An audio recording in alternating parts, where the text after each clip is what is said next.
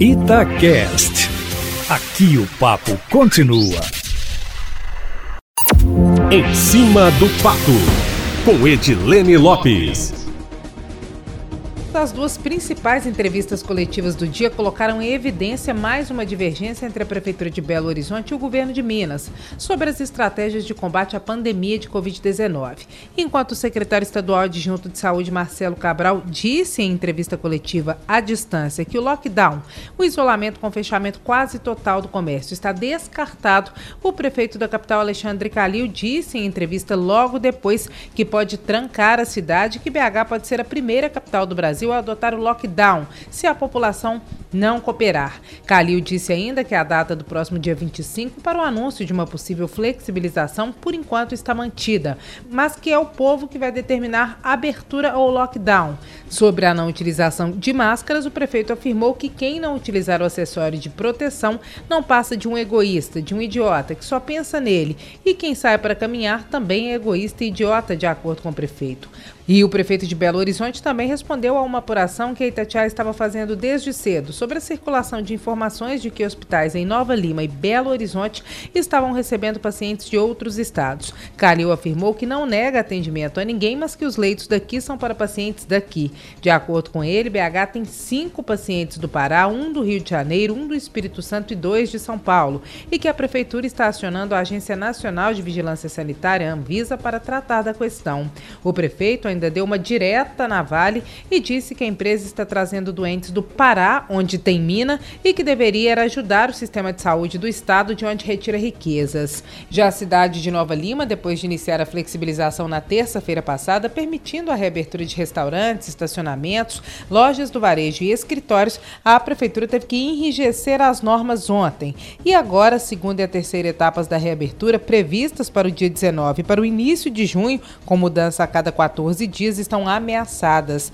Em Nova Lima, na região principalmente do Vila da Serra, uma área nobre da cidade, cidadãos não respeitaram distância entre as pessoas durante o funcionamento que está em horário restrito dos restaurantes e lotaram as calçadas. Como resposta, a prefeitura soltou um novo decreto proibindo a venda de bebidas alcoólicas e condicionou a continuidade da reabertura à mudança de comportamento da população. Em Minas Gerais, o pico da curva, que antes era previsto para o dia 6 de junho, foi adiado para o dia 8, mas segundo o secretário estadual de Saúde, Carlos Eduardo Amaral, os dados são reavaliados de forma constante e periódica e tudo pode mudar.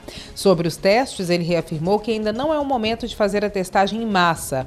Na avaliação dele, porque um percentual pequeno da população até então adquiriu a doença. Muitos testes dariam negativo e os testes acabariam antes do momento mais crítico, já que há um desabastecimento no cenário internacional por causa da alta demanda. Sobre a contratação de médicos cubanos, o governo, que está em dificuldades de contratar médicos para trabalharem na linha de frente da Covid-19 por falta de mão de obra que queira fazer essa função no mercado, ele respondeu que ainda não recebeu institucionalmente uma carta que teria sido enviada por 150 médicos de Cuba se oferecendo para ocupar postos de trabalho aqui em Minas Gerais. Agora, eu estou aqui o Ramos falando um pouco de política no âmbito nacional. O impeachment do presidente da República, Jair Bolsonaro, é um assunto que entrou na pauta entre os políticos. Embora haja os que são contra e os que são a favor, fato é que todos, de alguma maneira, falam do assunto. Um dos fundadores do Partido Novo, João Amoedo, concedeu uma entrevista exclusiva a Itatiaia para o podcast Abrindo o Jogo e disse acreditar que Bolsonaro não vai levar o mandato até o final. Segundo Amoedo, falta diálogo do presidente com a população e com as instituições. Sobre as medidas de combate à pandemia, as econômicas, como auxílio financeiro, ele avaliou que são positivas, mas a condução política, segundo ele, vai mal. Amoedo também afirmou que Zema é um nome forte do partido e, caso não tente a reeleição em Minas e futuramente venha a ser cotado, é um nome na legenda para disputar, por exemplo, a presidência da República.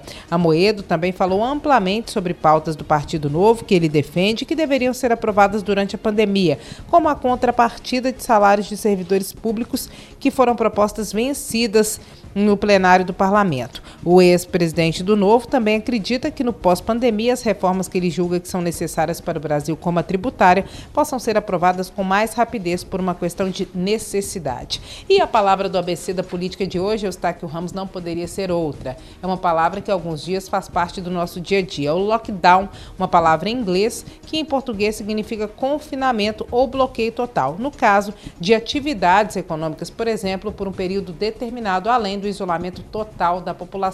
Uma palavra muito mencionada agora durante a pandemia. A descrição da palavra fica disponível além aqui da coluna, que fica no site da Itatiaia em áudio e texto, também no meu Instagram, no arroba Lopes. As pessoas podem compartilhar o pequeno banner com as descrições, caso ache que seja necessário que as pessoas tomem conhecimento sobre essas palavras que são utilizadas no dia a dia da política. Eu Eustáquio Ramos. Amanhã eu volto, sempre em primeira mão e em cima do fato.